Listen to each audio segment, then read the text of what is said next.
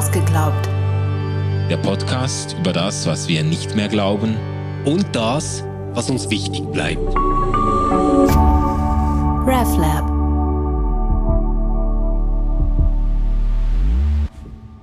Hallo und herzlich willkommen bei Ausgeglaubt.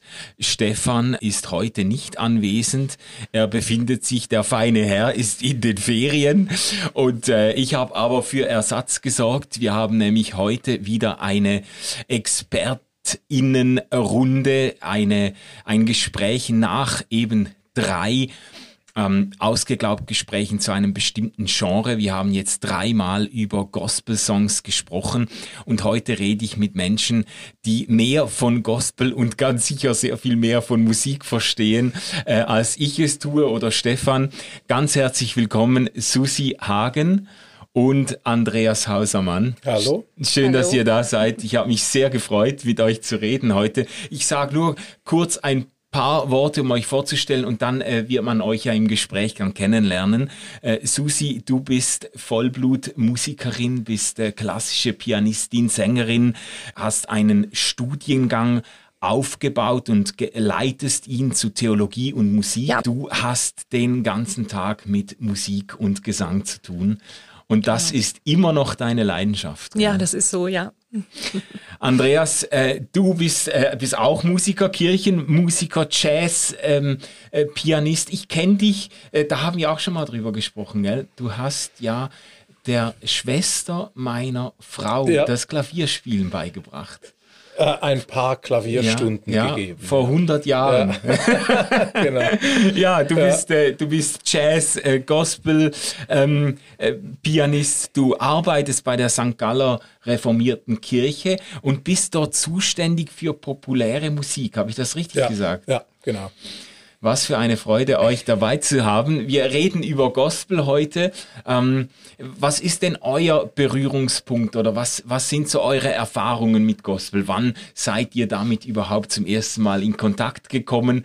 Und, äh, und was, äh, was macht für euch vielleicht auch so den Reiz dieser Musik aus? Ja, bei mir war das schon sehr früh der Fall. Ich glaube, bevor ich in den Kindergarten gekommen bin, weil mein Vater ist ein ausgesprochener Gospel-Fan.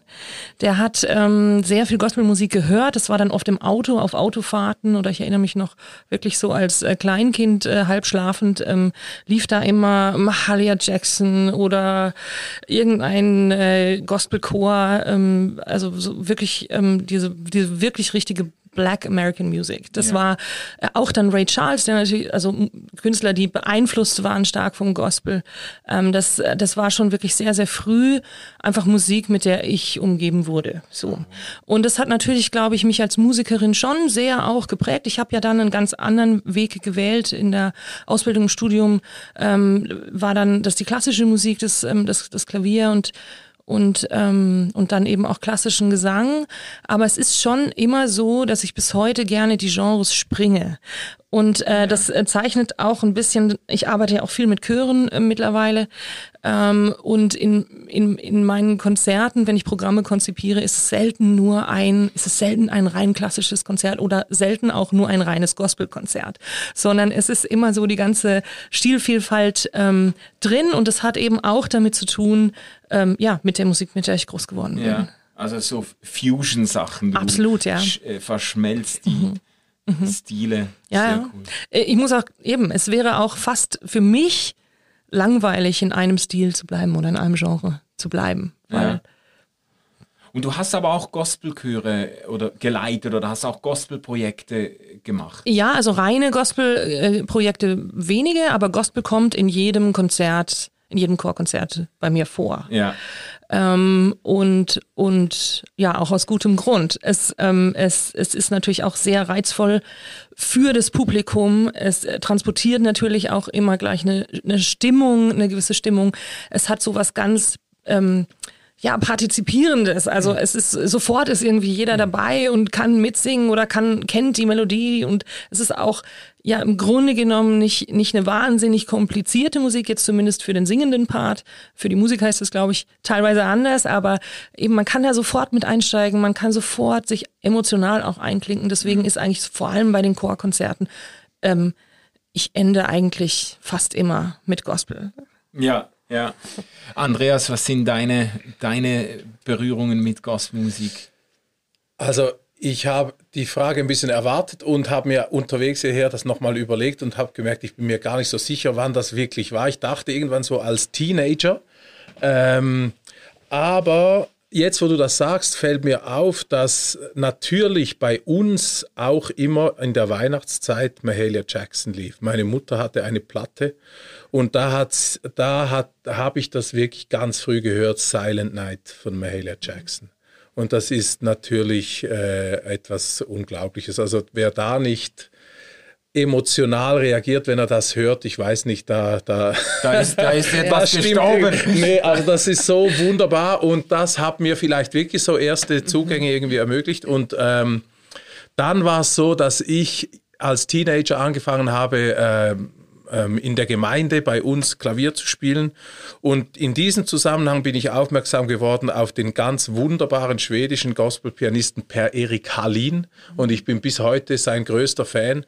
Es ist eine sehr schöne und auch tragische Geschichte, für die es jetzt hier keinen Platz gibt. Aber ähm, da habe ich so als Pianist das angefangen zu entdecken. Und dann kam eine Zeit, wo ich mit Gospel News unterwegs war. Ich weiß nicht, ob euch das was sagt. Das waren so Sommertourneen früher, so in Deutschland und der Schweiz mit so äh, Projektchören und bin da als Pianist reingerutscht und habe das dann quasi spielenderweise äh, besser kennengelernt. Und dann kamen natürlich durch das Repertoire dieser Tourneen kamen dann Sachen in, in mein Bewusstsein wie Ed Hawkins und Andre Crouch mhm. und äh, und wie sie alle heißen. Und dann war dann nochmal ein ganz wichtiger Schritt, als ich Kirk Franklin dann kennenlernte, so in, mhm. in meiner Jugend.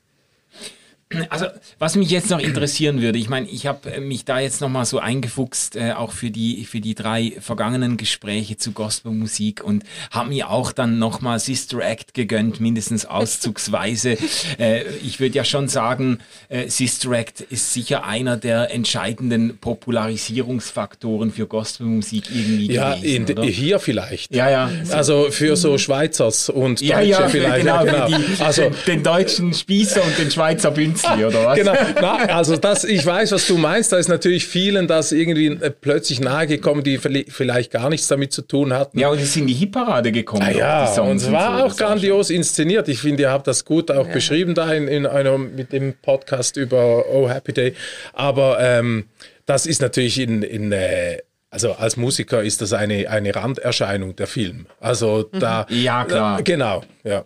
Aber eben, also was ich eben spannend finde und ich ich meine, der, der Film spielt ja auch damit, dass da irgendwie an einem ganz brüden Ort mhm. mit ganz verklemmten Menschen, die alle irgendwie äh, zu Boden blicken und, und äh, äh, sich nicht kaum bewegen und so, dass da plötzlich die Musik und die Seele irgendwie Einzug hält und dann, dann fangen die sich so langsam schüchtern an zu bewegen und dann irgendwann springt der Funke über und so.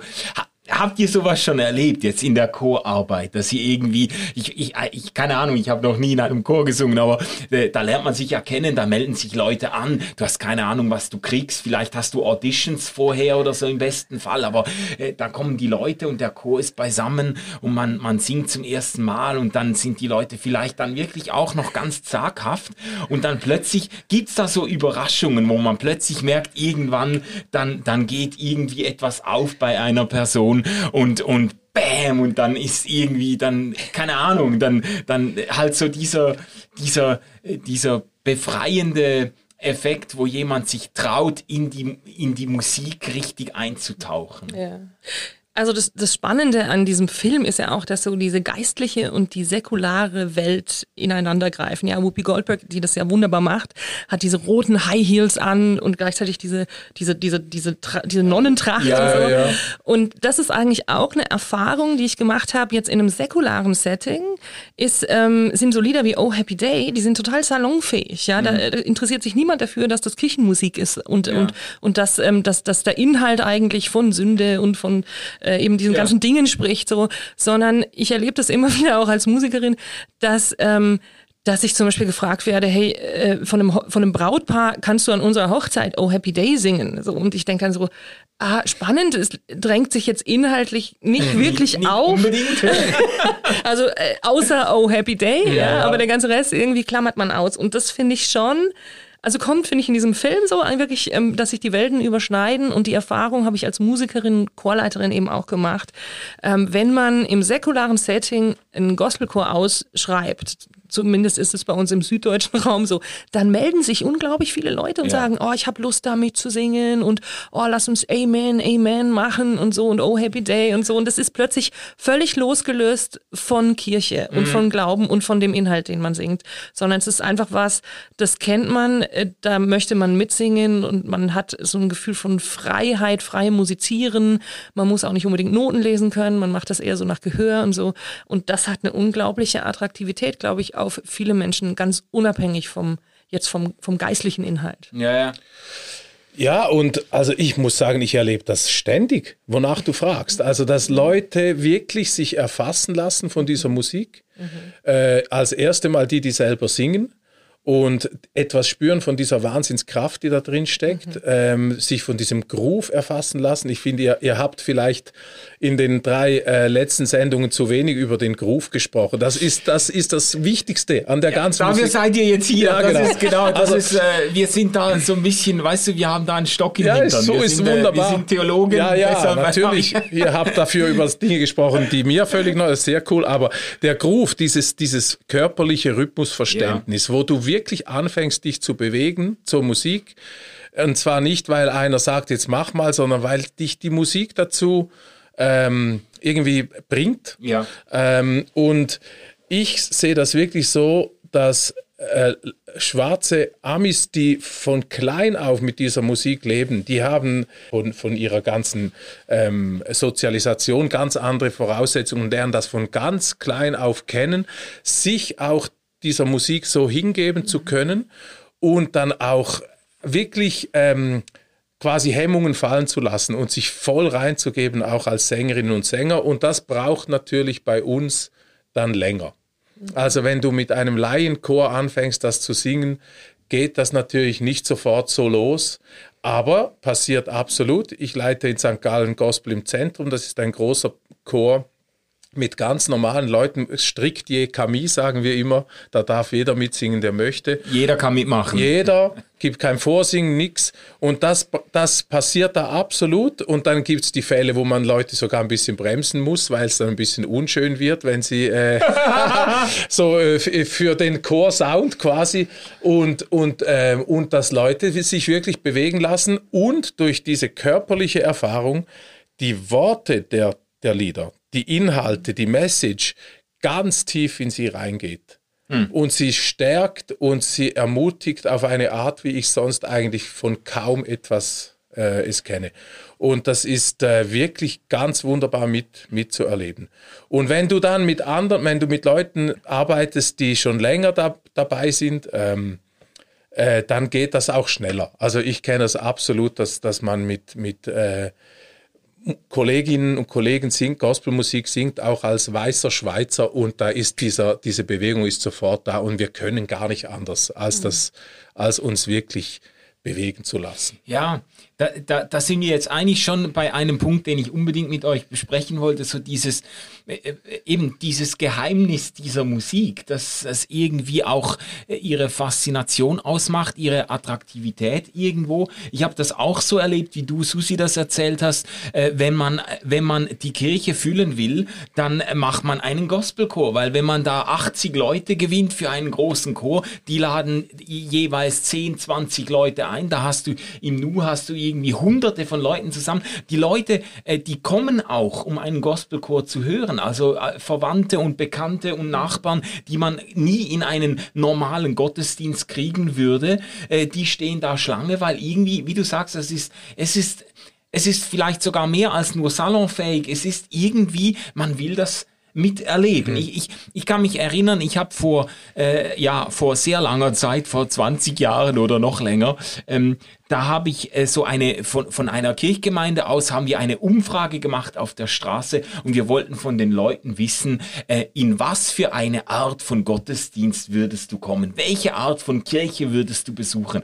Und es war für mich absolut ähm, äh, verblüffend, dass praktisch unisono von Leuten, die nicht, die keine Kirche besuchen. Die Antwort kam, das war natürlich die Sister Act Zeit, mhm. weißt du? Ja, ja, ähm, ja. Aber die Antwort kam, ja, in so einer Kirche, in so einer Sister Act Kirche oder Leute, die in den USA eine, eine äh, Black American äh, Church besucht haben, die sagen, ja, in eine solche Kirche mit Gospelmusik, in der man, in der etwas rüberspringt. Und die haben das dann auch immer, äh, das Stichwort Leidenschaft ist ganz oft gefallen, kann ich mich gut dran erinnern, weil mir irgendwie diese, das ist mir so hängen geblieben, dass, dass viele Leute, ich habe von wenigen gehört, ja, da könnt ihr machen, was ihr wollt, ihr kriegt mich nicht in einen Gottesdienst, ja. sondern viele Leute haben gesagt, ja, so diese Leidenschaft, die in einem Gospel-Service äh, irgendwie zum Ausdruck kommt, da würde ich mich schon, da würde ich schon hingehen. Mhm. Also irgendwie, ähm, äh, das hat etwas, was weit über die über das Stammpublikum der Kirche hinaus irgendwie fasziniert. Mhm. Was ist das? Ja, ich, ich möchte es nochmal unterstreichen, was du eben gesagt hast, ähm, Andreas, dass das im Grunde eine sehr, ähm, eine, eine Musik ist, die nicht vom Kopf nach unten geht, sondern fast umgekehrt. Die ja. kommt aus dem Rhythmus, aus den Füßen, aus dem Körper, aus dem Bauch. Ähm, das ist intuitiv, das ist improvisiert, das hat eine ganz große Echtheit auch, mhm. wenn man das, ähm, wenn man das vielleicht zum ersten Mal erlebt, wirklich. Und, ähm, und es hat eine ganz große Leidenschaft und eben auch eine Freiheit und nicht was Verkopftes. Und es ist einfach anders als, ähm, als ähm, wie soll ich sagen, eine Johannespassion, ja, die grundsätzlich auch nicht jeder singen kann, sondern es ist irgendwie eine ganz anders gemachte Musik und die kommt, die kommt wirklich aus dem Körper. Und ich mhm. glaube, das fasziniert viele Menschen gerade in unseren Kulturkreisen ja. sehr. Weil wir da vielleicht auch kollektiv ein bisschen unterbelichtet sind, oder? Mhm. Ähm, und mhm. du hast vorher vom Stock im Arsch gesprochen, oder? Also vielleicht, also da, ja. da, spüren wir, da, da, da, da gibt es etwas zu entdecken irgendwie ja. und wir spüren da etwas Faszinierendes. Für mich hat die Musik zwei, drei ganz klare Merkmale, die, die da zur Antwort gehören würden. Also ich glaube, das Element der Wiederholung ist absolut entscheidend. Ja. Es gibt, es war ja witzig, äh, als ihr über die klassischen Kirchenlieder gesprochen habt, habt ihr am Anfang zehn Minuten zwölf Strophen vorgelesen von einem, ja, ja, von einem Lieder. Und, und dann kam This Little Light of Mine, das ging das waren irgendwie zwei Zeilen fertig. Ja, genau. Und das ist kein Zufall, sondern das ist, hat damit zu tun, dass diese Lieder mit ihrer ganzen Geschichte wirklich verwurzelt sind in afrikanischen Erzähltraditionen, wo Dinge wiederholt werden, um sie zu bestärken, um eine Rückmeldung von der Zuhörerschaft zu kriegen.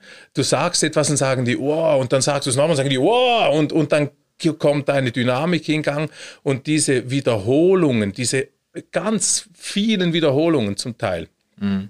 da, da kannst du dich irgendwann nicht entziehen und du fängst an zu spüren, wow, das Lied hat vielleicht sogar etwas mit, mit mir zu tun. Mhm. Also mir geht das so. Und ähm, ich, darf ich das kurz erzählen? Ich, wir hatten Unbedingt. kürzlich in St. Gallen, ich leite da die evangelische Kirchenmusikschule, das ist aber ganz ökumenisch und wir arbeiten mit, de, mit der katholischen äh, Seite ganz eng zusammen. Und da hatten wir jetzt kürzlich eine Vesper im Dom in St. Gallen und dann machen wir das immer gemeinsam, der klassische Chor, die Organisten und Organistinnen und wir als Popband, die ich dann da leite. Okay. Und dann haben wir, das war sehr schön, sehr rund, sehr stimmig. Und danach gab es eine kleine Besprechung, wie war jetzt das und so. Und dann haben gleich mehrere, das hat es noch nie gegeben, haben gesagt, du, dieses Unser Vater, was, was die Band mit uns gespielt und gesungen hat, das hat mich ganz tief getroffen. Mhm. Und das war eine poppige Version. Ähm, die das, die das auch immer wieder wiederholt hat. Und in der Mitte hieß es immer, wenn mein Herz nicht weiß, wie es beten soll, dann habe ich doch dieses Gebet. Mhm. Und das wurde wiederholt wie in einem Worship-Song. Und das hat die Leute total bewegt. Und dann hat der mein sehr äh, hochgeschätzte ähm, äh, Chorleitungsdozent Martin Hobby hat danach dann gesagt, ey, und wir haben, ich stelle das fest, und er hat das ga, ganz neutral, wunderbar gesagt, wir haben direkt vorher einen wunderbaren Vulpius-Satz gesungen mit dem klassischen Chor mit drei Strophen. Da könntest du zu jeder Strophe fünf Predigten machen. Mhm. So gehaltvoll, so wunderbar umgesetzt. Sie haben es auch sehr schön gesungen, aber was, was, was nimmst du nachher mit? Dieses simple Unser Vater mit seinen vielen Wiederholungen. Mhm. Das ist offensichtlich das Bedürfnis un der, unserer Zeit zumindest. Mhm. Also, also dieses Element und dann, ähm, wie ich schon sagte, kommt natürlich diese ganze Call-and-Response-Geschichte, mhm. dass jemand was vorsingt und mhm. jemand singt hinterher. Und äh, diese wunderbare Dynamik zwischen improvisierter Solistin, Sologesang mit dem streng organisierten Chor, der nicht sehr kompliziert singt, aber sehr kraftvoll.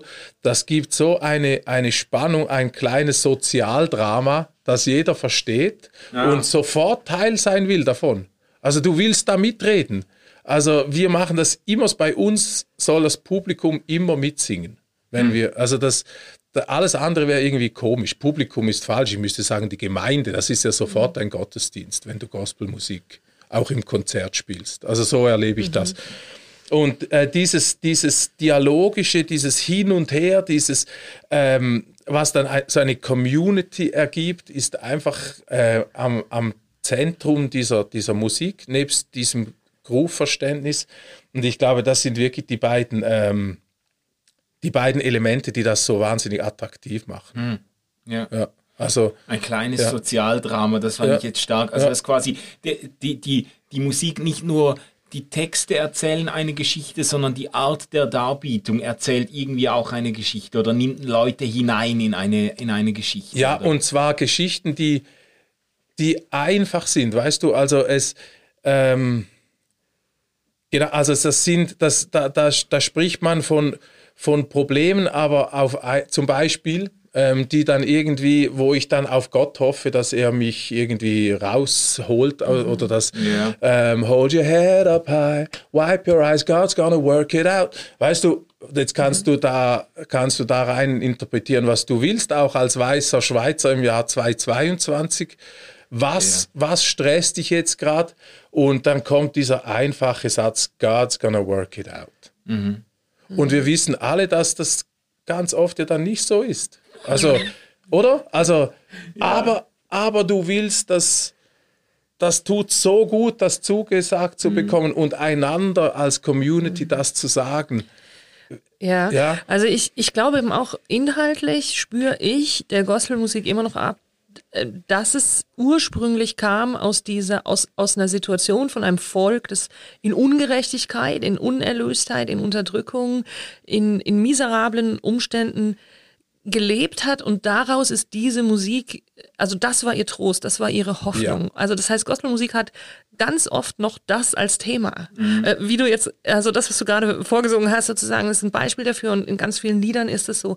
Und ich glaube, dass das wirklich was ist, wo viele Menschen auch inhaltlich einklinken können und sagen, das, das gibt mir was, ähm, das tröstet mich, das richtet meinen Blick nach vorne, ähm, das gibt mir Hoffnung und das spürt man dieser Musik eben, du hast vorhin auch gesagt, es gibt, es gibt Kraft und ich glaube, ja. das spürt man dieser Musik dann besonders im Kollektiv nochmal ab. Mhm. So, wenn wir das als Gemeinschaft tun, als Gemeinde tun, als ähm, Chor oder als auch dann Konzertpublikum sozusagen. Mhm. Ja, also das spielst du auch an auf die Geschichte mhm. der Gospel-Songs, die eigentlich äh, bis in diese Spirituals ja. zurückgeht, die dann sehr stark auch diese alttestamentlichen, dieses Exodus-Motiv mhm. ist doch ganz ja. stark vertreten ja. in diesen Songs. Also auch dieses Verständnis, wir sind ein, wir sind Menschen in, in wir sind versklavt auch, oder? Äh, äh, in Gefangenschaft und, und diese Hoffnung auf Erlösung, auf Befreiung und so, die, die Identifikation eigentlich mit dem, mit dem äh, alttestamentlichen Volk Israel und diesem Erlösungsnarrativ. Das äh, spielt ja bei diesen äh, Spirituals, soweit ich äh, mich da auskenne, was nicht sehr weit ist, aber ähm, äh, das spielt da, äh, glaube ich, eine wichtige Rolle. Bei, bei den Gospel-Songs ist dann quasi die, die, die thematische Breite dann nochmal aufgegangen. Ja. Ja, also man kann schon äh, ganz grob vielleicht sagen, Spirituals sind eher so im, in alttestamentlichen Geschichten irgendwie ähm, ähm, verwurzelt und Gospelmusik dann eher so im Neuen Testament. Also du hörst eigentlich bei den Spirituals äh, nicht viel von Jesus zum Beispiel. Ähm, der kommt dann wirklich in der Gospelmusik, wird das dann ganz wichtig. Und äh, das, das stimmt natürlich absolut, was du sagst, dieses dieses ähm, Motiv, es gibt noch etwas anderes. Das hier, was wir jetzt erleiden, ist nicht alles. Wir hoffen und vertrauen darauf, dass es etwas anderes gibt für uns. Zum Beispiel ist für mich einer der bewegendsten Spirituals Deep River, mhm. wo, wo, wo der, also der Mississippi, der irgendwie eine Meile breit ist, ähm, da kannst du nicht drüber schwimmen ähm, so quasi gleichgesetzt wird wie der, wie der Jordan. Ähm, und du, und du musst äh, und, und du, du hoffst und vertraust darauf, dass auf der anderen Seite was Besseres auf dich wartet. Das, das hat schon ähm, viel Kraft gegeben und ich, ich ähm, habe gedacht, als ihr über Spirituals gesprochen habt, wie kann man in dieser Situation noch solche Lieder singen, ist ein ja. bisschen die Frage. Oder wie, also das ist überhaupt noch die wahnsinnige Frage, wie übernehmen diese Leute die Religion und die Geschichten ihrer Unterdrücker? Das ist ja ein unglaubliches Phänomen. Aber ich würde als Antwort auf die Frage sagen, du musst etwas singen in dieser Situation. Du musst, du musst irgendwo Hoffnung, Hoffnung finden, einen Halt finden und diese Lieder, die ähm, mit westlichen, weißen, äh, christlichen Motiven gearbeitet haben, auch zum Teil angelehnt an alte Choräle, mhm. ähm, haben diesen, diesen Menschen Hoffnung gegeben. Mhm. Das ist schon, ähm, ich glaube, genau wie du gesagt hast, Susanne, also das spürt man bis jetzt, das steckt immer noch in dieser Musik drin. Mhm. mhm. Ja, und ich, ich habe neulich mit jemandem gesprochen, der so gesagt hat, in diesem äh, Worship, also in dem freikirchlichen Worship, ist, ist viel zu viel Osterfreude drin, so die ganze Zeit. Also mhm. die Person konnte damit nicht so viel anfangen, weil eben immer so dieses ja. Hier und Jetzt Glory und so weiter. Und, ähm, und ich finde eben auch eine Stärke des Gospel Spiritual ist, dass das es nicht also dass nicht nur Osterfreude ist, sondern ja. dass es wirklich von, von der Ungerechtigkeit dieser Unerlöstheit und dem Leid, durch, durch die wir als Menschen eben auch gehen in unserem Leben, spricht und da hineinsingt. Ja. Das empfinde ich als eine ganz große Stärke und es ja. zieht mich auch immer wieder hin zu dieser Musik. Es, es, gibt ja dies, es gibt ja viele äh, Väter und Mütter der Gospelmusik dann so. Ähm, ich, ich möchte übrigens unbedingt loswerden das Buch von Richard Köchli, diesem Schweizer Autor Holy Blues. Mhm das ist relativ neu, zwei, drei Monate alt oder so, oder ein halbes mhm. Jahr. Ein, eine wunderbare Geschichte der Gospelmusik für alle, die sich dafür interessieren. Okay. Super. Und äh, er beschreibt da, dass eben das Ganze mit zwei, mit zwei Sängerinnen, also so Gitarristinnen und Sängerinnen eigentlich losging. Ähm, Arizona ähm, Draws und äh, Rosetta Tharp hießen die beiden. Ich kannte die auch nicht, aber das muss gesagt sein. Das waren nämlich zwei Frauen. Ja. äh, aber einer der Väter, äh, als einer der Väter gilt Thomas Dorsey. Das war ein Bluesmusiker so um die Jahrhundertwende. Und der ähm, hat in einer ganz tragischen, ganz tragischen Unfall seine Frau und das frisch geborene Baby verloren. Äh, die, er war unterwegs auf Tournee und kriegt ein Telegramm, dass das passiert ist und hat in dieser Situation einen Gospel-Song geschrieben, der heißt Take My Hand, Precious Lord. Mhm. Und das ist einer der ganz berühmten ersten Gospel-Songs. Und das ist genau das, was du sagst. Da ist wieder aus diesem, aus diesem Leid dann diese, diese wunderbare Musik entstanden. Und viele halten diesen Song für eigentlich so den Anfang de dessen, was man heute als Gospelmusik bezeichnet im engeren Sinn. Mhm. Ja, ich finde das jetzt spannend. Wir werden ja in der Staffel ausgeglaubt. Ähm, äh, in der aktuellen Staffel auch noch auf modernen äh, Lobpreis und Worship-Musik und so zu sprechen kommen. Ich finde es eine interessante Beobachtung, dass man, also man hat ja beides in der Gospelmusik. Man hat auch dieses Triumphale, dieses quasi, mhm. also im Sinne von, äh, es, wird, eben, es wird alles gut werden, ich werde überwinden, wir sind äh, Sieger und so. Aber man hat auch dieses ganz abgrundtief oder dieses Abgründige, dieses, äh, diesen, äh, diese, ähm, diese Schatten der Verzweiflung, die uns einholen und, und, und die uns dann zum Singen bringen oder so. Das, das haben wir beides drin. Und, äh, und ich, ich glaube, das ist vielleicht wirklich auch Teil des Geheimnisses, dass es einfacher ist für viele Menschen, äh, sich auch zu identifizieren mit einer Musik, die vielleicht ganz unten anfängt und dann dann doch irgendwann ganz oben äh, anlangt. Aber äh, ich habe auch manchmal das Gefühl, bei manchen modernen Liedern ist die Flughöhe, die Einstiegsflughöhe ist schon so hoch, mhm. äh, dass man quasi, dass ich nur an meinen allerbesten Tagen da von Anfang an mitsingen kann oder so. Mir kommt ein, eine Liedzeile in den Sinn. Bei dem Lied habe ich auch irgendwie leer geschluckt, als ich das in einem Gottesdienst letztens hörte. Ähm, My God only knows how to try Triumph. Ähm, das ist ein, ein aktueller Song. Ähm, der, äh, der sehr populär wurde, um die ganze Welt ging im letzten oder vorletzten Jahr. Mein Gott kennt, weiß nur, wie es sich anfühlt zu siegen oder so. Und dann habe ich gedacht, beim, also ich habe das dann gar nicht gesungen, ich habe das gesehen, den Text und habe gedacht, ja, also mein Gott, der äh, weiß durchaus auch, was es heißt, ähm, äh, elendiglich am Kreuz zu verrecken. Also äh, das ist, natürlich kann man das jetzt wieder einholen, sagen, das ist halt von der Auferstehung her ge gesungen, das hast du ja gesagt. Das ist die, natürlich, das ist irgendwie die Osterfreude dann, aber äh, der Karfreitag ist halt auch Realität im Leben vieler Menschen und die Leute da, äh, da auch abzuholen. Das, ich ich glaube, das ist schon Teil der Kraft, die diese Musik irgendwie hat. Mhm. Ja, ja ähm, ich möchte kurz, ich möchte, möchte das Lied überhaupt nicht verteidigen, aber man kann das auch noch anders verstehen. Es könnte, man kann es auch so übersetzen, nur Gott weiß, wie man, wie man triumphiert. My God only knows how to triumph. Ah, ja, ja, ja. Also so als okay. kleine, ja, ja, äh, vielleicht. ist es so gemeint. Ja, genau. Aber ich finde das auch schwierig und ich finde in der, in der Worship-Musik ist dann immer die Nations und die Generations und all the earth und, und einfach die ganze Geschichte und History und weiß ich was. Ja, ja.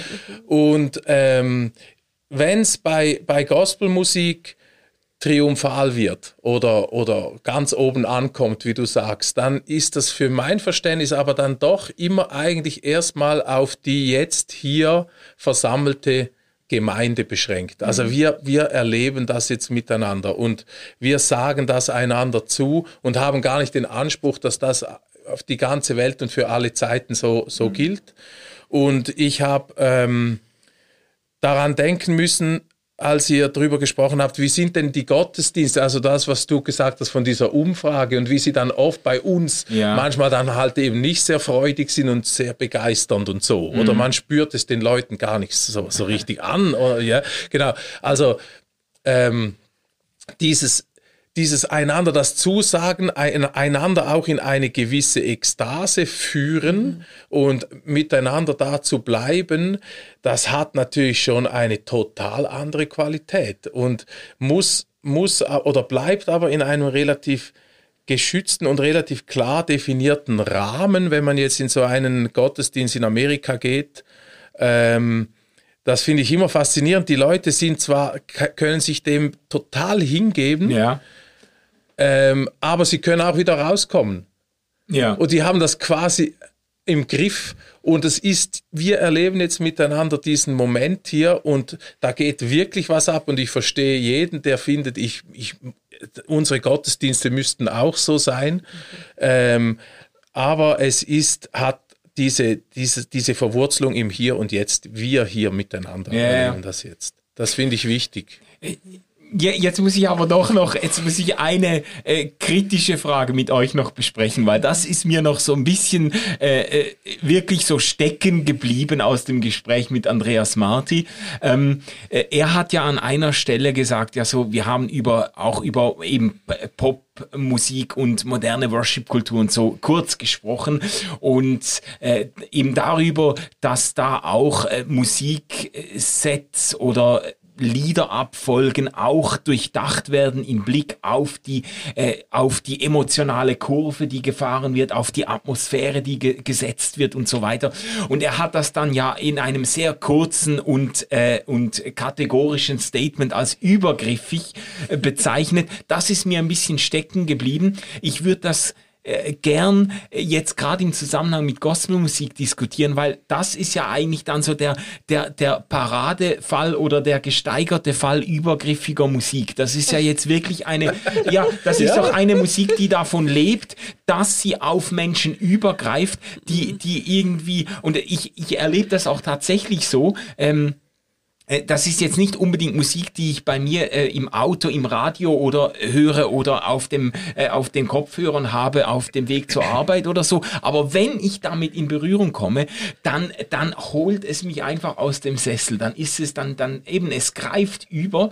Und ich fand das das hat mich sehr, ich muss auch sagen, positiv angeregt dieses dieses Statement der über oder diese dieser Vorwurf der Übergriffigkeit. Es gab auch Diskussionen auf Facebook und äh, auf unserer unserer Website dazu. Ähm, ich fand das spannend, mir mal das, äh, das mal so zu überlegen. Inwiefern ist Musik übergriffig und inwiefern ist diese Übergriffigkeit problematisch?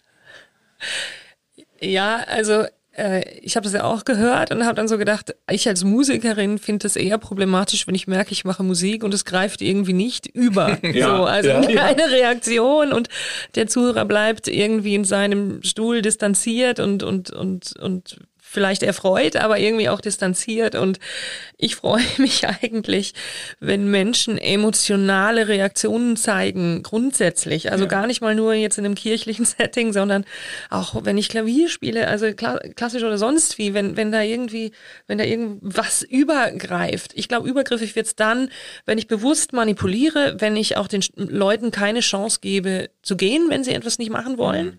Ähm, das finde ich problematisch. Ich glaube, er hat es auch bezogen auf dieses Just You and Me, diese, diese, diese, diese fast erzwungene Intimität der mhm. Texte, der Lieder mhm, und die Art und Weise, wie das dann vielleicht auch noch angeleitet wird von mhm. vorne.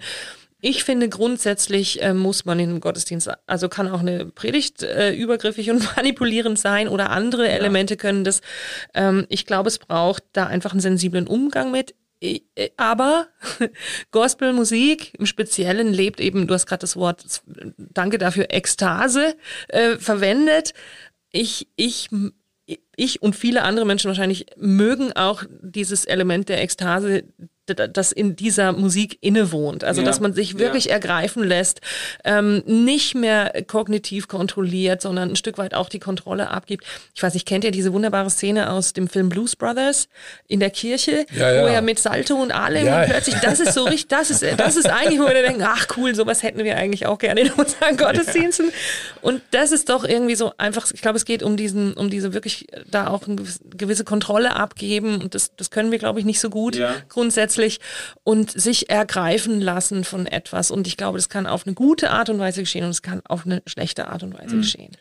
Für mich ist einfach vielleicht der Unterschied äh, die Körperlichkeit. Mhm ich glaube, dass wirklich ähm, Popmusik, du hast ja dann wirklich auch gesagt, ja, aber dann ist, ist die ganze Popmusik irgendwie übergriffig, ja. oder? Was er dann äh, in dem Sinn bejaht hat, dass er gesagt hat, ja, da gehe ich ja, da würde ich auch nicht hingehen. ja. Was ich richtig finde für ihn, wenn, er, wenn, wenn ihm damit nicht wohl ist. Aber ähm, also das ist, glaube ich, schon der, der fundamentale Unterschied. Diese Musik hat wirklich dieses afrikanische Element der, mhm. der körperlichen, der Körperlichkeit, des körperlichen Rhythmusverständnisses mhm. äh, bis heute bewahrt. Und das zieht sich ja durch die, durch die ganze Popmusik. Und ähm, da, da, da, da kommst du in so eine Situation und nur schon äh, die Bassdrum in einem Konzert mit einer guten Anlage, die macht ja so bei dir. Ja, ja. Das, das spürst du ja in deiner Brust oder in deinem Bauch. Und das soll so sein. Das, das soll uns in Bewegung setzen. Und ich verstehe Leute, die dem gegenüber kritisch äh, sind, weil, sie, weil es ihnen irgendwie nicht wohl ist damit. Ich habe mal bei einem Referat davon gesprochen, und dann kam ein Mann danach ganz aufgebracht auf mich zu und hat gesagt, ob ich eigentlich wisse, woher, woher diese, wofür diese furchtbare Marschmusik eigentlich ge geschrieben wurde. Ich dachte, Marschmusik, darüber habe ich gar nicht gesprochen, aber er meinte, Musik mit, mit Puls und mit, mit diesem Effekt. Ja, ja, ja. Das sei erfunden worden, um die Soldaten zum Töten zu bringen. Mhm. So, das kann man wahrscheinlich musikhistorisch irgendwie vertreten oder so. Äh, aber, und dann hat er erzählt, er sei Künstler und er würde immer SRF 2 hören im Atelier und immer ab 17 Uhr komme dann diese hohe Jazzmusik. und dann, dann kriege er sofort die Krise und sein Herz gerate aus dem Takt und so weiter und der spürt etwas von diesem, von dieser Körperlichkeit dieser Musik. Und ich habe ihm dann nur raten können, ja, dann schalten Sie um um 17 Uhr. Also es muss ja auch nicht nee. sein, also man muss sich dem ja nicht aussetzen, aber ich ja. gehe wirklich in ein Gospelkonzert oder in ein Popkonzert mit der Erwartung, dass ich mich fallen lassen kann in, in die Musik. Und Susanne, du würdest wahrscheinlich sagen, die klassische Musik natürlich genauso. Und ich will mich ja dem hingeben und ich lasse mich ähm, ich lasse auf mich übergreifen, ja, sozusagen. Ja. Mhm. Eben, also das war eben, beim Nachdenken habe ich dann auch gedacht, gedacht, ja eigentlich ist doch jede gute Musik per Definition übergriffig im Sinne von, sie schafft eine Atmosphäre, sie schafft eine Stimmung, der ich mich nicht einfach so entziehen kann, äh, ohne den Raum zu verlassen, sage ich ja. jetzt mal. Ähm, und das ist fast schon die Definition von, du, niemand, niemand kommt nach Hause von einem Konzert, egal welcher Stilrichtung, und sagt, das war jetzt ein gutes Konzert, es hat mich total unberührt gelassen. Das ja. ist ja nicht, also das ist ja der, der Witz der Sache, dass etwas auf mich übergreift, dass mich etwas einnimmt oder so. Also ich, ich habe dann mir überlegt, ja, wo, wo unterscheidet sich dann die, die die natürliche positive Übergriffigkeit von Musik von einer von einer Kritik würdigen und mhm. ich würde auch in die Richtung gehen und sagen ähm, ja wahrscheinlich da wo Menschen manipuliert werden zum Beispiel manipuliert werden etwas gegen ihren mitgebrachten Willen oder gegen ihre mitgebrachte Persönlichkeit zu tun da wo Menschen sich dann wirklich äh, ähm, äh, gedrängt fühlen, äh, wo die, der Freiheitsraum von Menschen abnimmt und mhm. nicht zunimmt. Ja. Ich würde sagen, das sind so Indikatoren dafür, dass irgendwie eine, eine schlechte Form der Übergriffigkeit oder der, eben der Manipulation herrscht. Ähm, du hast aber richtig gesagt, Susi, das äh, genau die Gedanken habe ich mir jetzt als äh, weiß auch nicht 15 Jahre äh, in meiner 15-jährigen Homiletik Dozentenpraxis auch immer wieder gestellt, weil ich ja dann auch den Leuten versucht habe beizubringen, wie äh, wie kann man eine Predigt vorbereiten und halten, die Menschen bewegt, die Menschen nicht kalt lässt, die sie irgendwie die sie auf verschiedenen Ebenen angeht, ja? Und und dann habe ich mich auch immer gefragt, ja, wo ist jetzt der der, der, der feine Unterschied zwischen der Beeinflussung von Menschen und der negativen Manipulation von Menschen. Und ich würde das an derselben Stelle auch ausmachen. Ich, ich meine, äh, ich würde nie in, eine, in einen Gottesdienst gehen wollen oder eine Predigt hören wollen, die mich nicht, äh, die mich nicht bewegen will, die mich nicht angehen will, die mich nicht herausfordern oder irgendwie emotional äh, ähm, mitnehmen will. Das, das ist, da habe ich kein Interesse zu, da, da ist mir meine Zeit zu schade, wenn die Predigt das nicht will. Aber es gibt ich glaube, es gibt schon eben auch in einem negativen Sinne übergriffige Predigten, die Menschen zu Dingen bringen wollen, die ihnen, die ihnen, äh, die nicht in ihnen drin sind ja, genau. oder die, ja. äh, die eben die, äh, in, in einem Sinne manipulieren, äh, dass sie dass sie die Freiheit von Menschen einschränken und sie ja. nicht, nicht freisetzen. Ja. ja, und bei Musik haben wir einfach auch noch das Problem, dass dieselbe Musik einen Menschen extrem ansprechen kann und den daneben sitzenden komplett abturnen kann ja. und, und aggressiv machen kann. Also das, das, das, das ist einfach bei Musik, Musik hat einfach diesen subjektiven Anteil Und, ähm, und deswegen ist es auch so schwierig, finde ich, in einem, in einem Kirchensetting die Musik zu finden, die alle in gleicher Weise anspricht. Ja. Weil das ist Gewohnheit, das ist eben, womit wir groß geworden sind, unsere Hörgewohnheiten. Ja. Das verändert sich nachweislich auch im Laufe unseres Lebens. Ähm, und und ich kann das verstehen, dass, also, und ich finde es auch ganz schwierig zu definieren, was ist gute Musik. Ähm, also man kann es versuchen zu beschreiben, aber es ist, bleibt für mich auch immer noch so ein bisschen offen. Es ist wie bei Kunst. also, Genau, was es ist gut, Kunst, genau, ja. genau. Also Ja. und eben, das ist so ähm, äh, am Ende die Frage, ähm, also ergreift es Menschen? Ja. ja. Und das entscheidet dann wahrscheinlich auch darüber, welche, welche Musik sich über einen langen Zeitraum hält. Und, ähm, und ja, also das ist wirklich eine schwierige Ja. Frage und hat einen großen subjektiven Anteil. Ja, also, ich habe das eben dann gedacht bei der, beim Thema Übergriffigkeit, dass ich jetzt Orgelmusik eben an ganz vielen Stellen schon als ausgesprochen übergriffig erlebt habe, beziehungsweise halt auch wirklich in einem negativen Sinne, dass ich irgendwo, ich musste in äh, meiner Ausbildung, äh, in, Theo äh, in meiner ersten theologischen Ausbildung noch jede, jeden Morgen um 7 Uhr einer Andacht beiwohnen, die von Orgelmusik begleitet war. Und ich habe nicht selten diese Kirche halbwegs fröhlich und erwartungsvoll für den Tag betreten und wurde von der Orgelmusik komplett niedergedrückt. Und das ist übrigens, nur, zu, nur um das noch zu unterstreichen, was du gesagt hast, Andreas, das ist auch physisch spürbare Ja, Musik. Also stimmt. so eine Orgel, Ja, we- je nachdem in welcher Kirche du bist, wenn dann so Bassorgelpfeifen mit irgendwie 30 Zentimeter Durchmesser da installiert werden, das spürst du auch bis in die Knochen. Und das hat mich dann zum Teil, ich fand das jetzt negativ übergriffig, das hat mich zum Teil komplett runtergedrückt, weißt du, für die nächste Zeit, weil ich natürlich auch wieder, äh, was du gesagt hast, Susi, die Hörgewohnheiten auch nicht entwickelt haben, habe. Ich. Glaube, ich kann, ich bin nicht imstande, gute Orgelmusik wirklich wertzuschätzen, auch wenn ich auch schon Orgelstücke äh, gehört habe, die mir gefallen haben. Aber ich, ich glaube, ich verstehe zu wenig von der Musik, um so in sie einzutauchen. Irgendwie.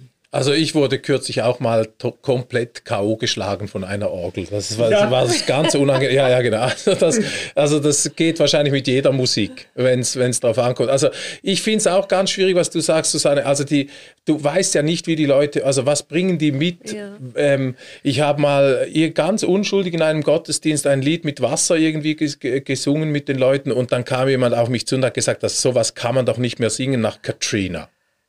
Nach dieser Überschwemmungs.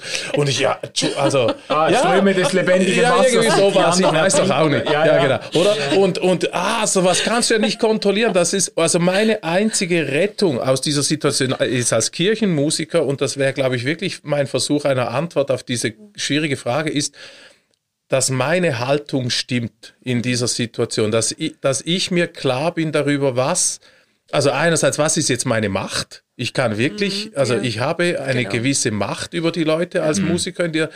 Und was mache ich da? Was ist mein Ziel? Wie setze ich das ein?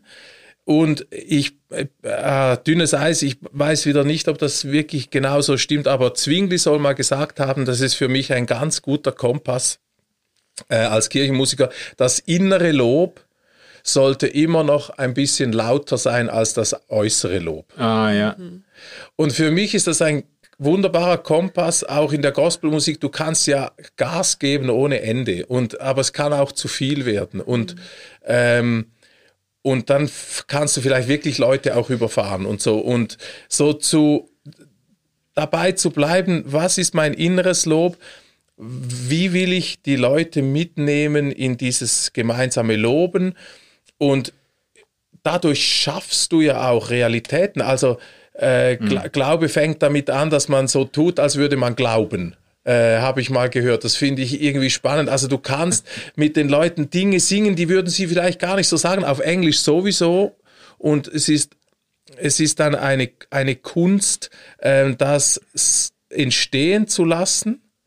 Ähm, aber niemandem gegen seinen Willen aufs Auge zu drücken. Ja, ja, also, ja. Genau. Und meine eigene, meine eigene, äh, mein eigener Kompass ist da, dass ich versuche, dass meine Haltung stimmt in, die, in dieser Situation. Ja. Es, es, soll es soll nicht um mich gehen, es soll nicht um Geld gehen, Geld, Nebenbemerkung so. Ähm, Ja. Was leider in der Gospelmusik ganz oft auch immer wieder passiert ist, dass Leute wirklich dieses, diese Musik missbraucht haben als, kom als kommerzielles, rein kommerzielles Vehikel. Ähm, und es soll ein Gemeinschaftserlebnis, ein, ein geistliches Gemeinschaftserlebnis bleiben. Ja. Ja, Das mit der Haltung, das finde ich auch, das finde ich sehr stark und wichtig. Das, äh, das äh, stößt uns natürlich dann auch auf eine gewisse Selbstprüfung, dass man Absolut. sich fragt, ja, wo, wo, wa- was will ich damit eigentlich machen? Äh, ich ich habe mal im Gespräch mit einem Worship-Leiter, der viel vor Hunderten von äh, jungen Menschen äh, spielt, ähm, der hat mir mal nach einem äh, Worship-Event, wo auch die Leute abgegangen sind und wirklich so der Funke übergesprungen ist, der hat mir dann so gesagt, ja, am Schluss äh, ist mir aufgefallen, dass er dann ganz ruhige Lieder angestimmt hat und der hat mir dann gesagt, ja, er, er wird das nicht mehr gerne machen, so die Leute so aufpeitschen, aufpeitschen, die wären dann so au- aufgekratzt dann nach dem Konzert oder nach dem Gottesdienst, wie man das dann nennen will. Ähm, die wären so, äh, so aufgewühlt und er fände das irgendwie nicht verantwortlich, die dann, die dann äh, so äh, quasi über emotional so über die Grenze zu pushen. Er wird die dann bewusst irgendwie wieder runterholen mit bestimmten Songs. Das fand ich irgendwie, es ist mir noch geblieben, ähm, weil ich das Gefühl habe, da war etwas von dem im Spiel, was du vorhin angesprochen hast, so diese innere Haltung, was will ich, äh, was will ich eigentlich mit den Menschen machen und auch so diese eine gewisse Vorsicht, ähm, äh, die Leute äh, emotional jetzt nicht zu nicht zu überfordern oder nicht einfach völlig einzuheimen. So Ja, das, ja, ja, ja, genau. Ich, ich möchte noch kurz erwähnen, ähm, ich habe mir die Autobiografie von Will Smith angehört. Und äh, zwar nach der Ohrfeige. Ja. Und äh, ich hatte die vorher schon auf meinem Handy und habe sie dann quasi äh, trotzdem ein bisschen angefangen zu hören, habe mich total fasziniert und ich verstehe den Moment bei den Oscars mittlerweile sehr viel besser. Aber es gibt eine Szene, wo er wunderbar einen Gottesdienst bei, am Sonntagmorgen bei sich in der Gemeinde, als er ein Kind war, beschreibt. Wie seine Großmutter im geblümten Kleid ihn da mitnimmt in, äh, in den Gottesdienst und dann kommt dieser Reverend so und so und, und, und haut das Klavier äh, in, kurz und klein und singt mit dem Chor. Und er kann das natürlich wahnsinnig schön erzählen, gell? Und hi hinter ihm hört man das. Also da singt ein Chor und spielt jemand Klavier. Und ich sage euch, das geht euch durch Mark und Bein. Wenn ihr das irgendwie könnt, hört euch das mal an. Und es ist ein Meister, meisterhaftes Beispiel, wie dieser Reverend genau die Balance hier trifft, von der wir sprechen. Also er hat das, er peitscht das hoch, er holt das runter, er spielt mit den Erwartungen und es ist für alle einfach nur wunderbar, Teil dieser, dieser Achterbahnfahrt zu sein. Das, äh, dieses Kapitel in dieser Autobiografie ist großartig. Wa- Was, was mir ein Aspekt, der mir jetzt noch in den Sinn kommt, du hast das ganz am Anfang gesagt, Andreas, dass äh, ein solcher Gospel Gottesdienst oder ein Gospelkonzert eine Art wie ein sicherer Raum ist, in dem Leute sich gehen lassen können. Ja. Und das wird mir jetzt erst deutlich, dass ich eigentlich, äh, dass eigentlich ein Stück weit auch ein gewisses Vertrauen zu den Menschen, die die Musik performen, eigentlich fast Voraussetzung ist, sich auf eine gute Weise auch der Musik hinzugeben. Und ich merke das jetzt, ich habe ich hab das jetzt kurz abgeglichen bei mir, dass ich mich zum Beispiel am wohlsten fühle in Gottesdiensten oder auch in Konzerten, wo ich den Musikern irgendwie traue, wo ich irgendwie das Gefühl habe, ähm, die sind glaubwürdig, die, die, die, äh, die sind authentisch, die spielen nicht mit mir und habe mir jetzt überlegt, zum Beispiel, wenn ich jetzt in einer, auch in einer, vielleicht in einer religiösen Tradition, die mir überhaupt nicht nahe ist oder an einem Ort, wo ich mir nicht so sicher bin, äh, wie läuft das hier und wie meinen das die Leute, äh, dass ich mich da auch sehr viel weniger frei fühlen würde, mich, mich mich quasi äh, fallen zu lassen oder mich der Musik irgendwie hinzugeben. Ich glaube, das hat schon, ist auch ein, ein Stück weit ein Beziehungsaspekt, der mit ins Spiel kommt, dass man irgendwie, ähm, dass man, dass man sich dann am ehesten hingeben kann, wenn man weiß, der andere, der macht da nichts Schräges mit mir. So. Absolut, also das ist ja ganz normal, habe ich jetzt gerade gedacht. Oder Ja. wir brauchen ja Vertrauen, um uns hinzugeben. Ja. Und vielleicht hat das jetzt mit in der Gospelmusik noch diese Einfachheit der Formen hat vielleicht macht das fast einfacher, oder? Mhm. Du, du weißt irgendwie, worauf du dich auch musikalisch einlässt. Mhm. Nach dem ersten Mal kannst du den Chorus schon mitsingen. Mhm. Also das hat vielleicht hat das auch damit zu tun. Ja, ja und ich glaube auch, dass grundsätzlich ähm, sehr viele Leute daran beteiligt sind. Das gibt auch nochmal einen geschützten Rahmen. Ja. Also, dass wir nicht nur, wir haben nicht nur eine Band und irgendwie einen Frontsänger, sondern wir haben normalerweise dann einen Chor und ich kann mich eigentlich in diesen Chor einreihen, ohne abgeschossen zu werden, so mhm. grundsätzlich mal. Das ist ja eine große Angst vor allem von Sängern, so, ähm, dass man wirklich irgendwie ungeschützt dasteht. Mhm. Und das ist ähm, einfach, äh, ja, dieses, dieses Partizipierende. Also, dass man wirklich teilhaben kann und, ähm, ja. und da auch einen gewissen Schutz erfährt. Ja, ja, ja genau.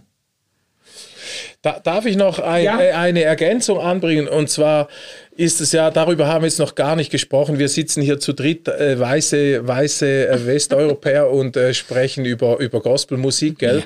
Und ähm, das ist ja auch nicht ganz unproblematisch. Mhm. Ähm, Stichwort kulturelle Aneignung und so weiter. Mhm.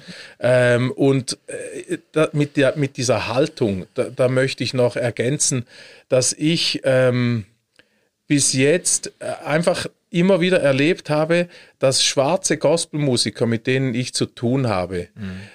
überhaupt kein Problem damit haben, dass ich diese Musik mit ihnen mache. Ja.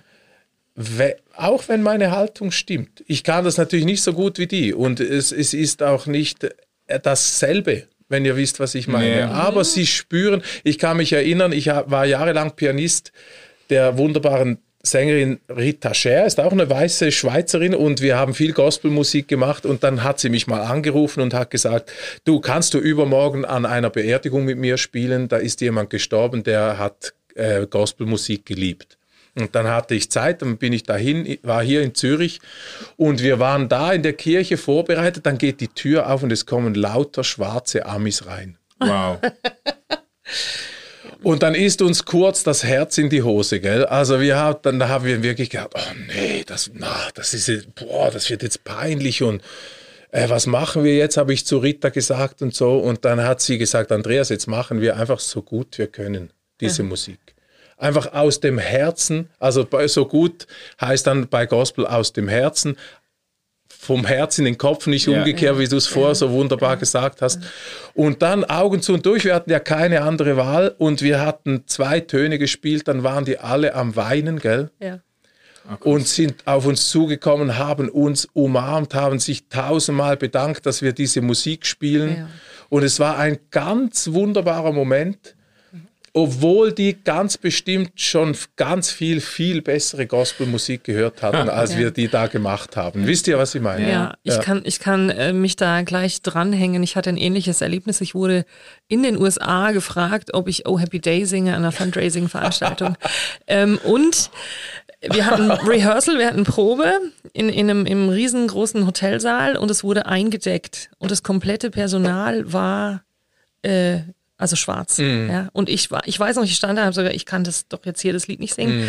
Ähm, das, was, also das ist wie unangemessen, so kam es mm. mir vor. Und ich habe noch gedacht, die können das sicher auch alle besser als ich. Mm. Aber ich hatte genau dasselbe Erlebnis, dass plötzlich in dem Moment, wo wir angefangen haben zu spielen und zu singen, waren alle plötzlich haben mitgetanzt, ja, haben, haben geklatscht, waren voll dabei, haben sich bedankt und so. Also die waren komplett mm. entspannt. Ja, und die Haltung, äh, die Haltung, die man mitbringt, wenn man solche Musik äh, intoniert, wenn man, wenn man da mitsingt. Ich glaube schon, dass es, ähm, dass es ein, äh, entscheidend, die Sensibilität auch für die, für die Geschichte dieser Musik, für die ja. Geschichte der Menschen, ja. die mit dieser Musik ihr Leiden besungen haben, dass man das Bewusstsein mitbringt, dass das jetzt irgendwie nicht auf dem äh, grünen Tisch äh, äh entstanden ist, sondern dass, dass da eine, äh, eine ähm, tränenreiche Geschichte auch dranhängt. Ja. Ja, gell, und es ist ja nicht nur der Respekt vor der Geschichte dieser Musik, sondern auch vor der immer noch anhaltenden Situation. Ja. Mhm. Also es ist ja, ich glaube, ich kann mir wirklich trotz allem bis jetzt nicht vorstellen, was es bedeutet, als Schwarzer in Amerika zu leben. Mhm Ich, ich glaube, wir können es uns nicht wirklich vorstellen.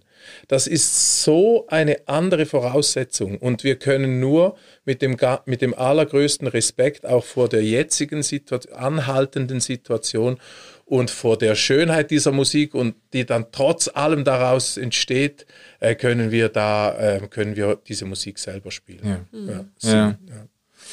Ihr Lieben, wir sind äh, schon am Ende der, also nicht eigentlich nicht am Ende der Diskussion, aber am Ende der Zeit, die wir uns für den Podcast vorgenommen haben. Ähm, könnt ihr zum Schluss noch so einen, vielleicht einen aus diesem Gespräch abgeleiteten Wunsch für Musik in der Kirche äh, formulieren? Etwas, was ihr, was ihr sagen würdet, das, das ist etwas, was wir vielleicht auch als reformierte äh, Schweizer oder deutsche, deutschsprachige Kirchgängermitglieder profitieren oder lernen könnten von dieser Musik. Susanne überlegt noch, ich sag mal,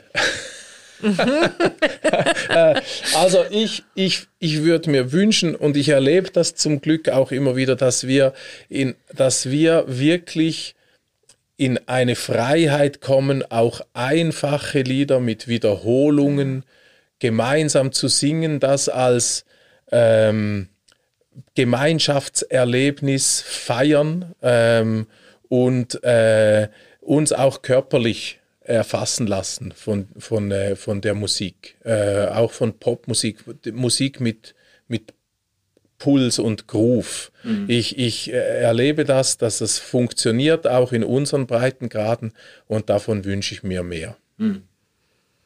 Ja, geht in dieselbe Richtung, ähm, diese Freude wirklich auch ähm, in Gemeinschaft zu singen loszulassen, nicht alles einfach immer gleich äh, reflektieren, analysieren, ähm, sich distanzieren und so weiter. Dieses wirklich sich darauf einlassen können auf ein musikalisches Erlebnis, auf das Pulsierende, äh, auch vielleicht auf das Ekstatische in Verbindung mit, mit wirklich, mit, mit ja, diesem Gospel, diesem Evangelium, das der Musik natürlich auch innewohnt. Das wäre für mich ein Wunsch, ähm, wenn das mehr passiert. Ja. Ihr lieben Susi und Andreas, vielen Dank für das Gespräch. War super spannend mit euch. Ich habe viel gelernt und ihr habt mich auch sehr angeregt zu äh, weiterführenden äh, Gedanken. Also ich äh, danke euch herzlich, dass ihr euch da eingelassen habt drauf. Und nächste Woche geht's weiter mit Ausgeglaubt. Dann ist der gute Stefan wieder zurück und äh, wir nehmen uns das nächste Genre vor. Tschüss zusammen. Tschüss. Tschüss. Danke.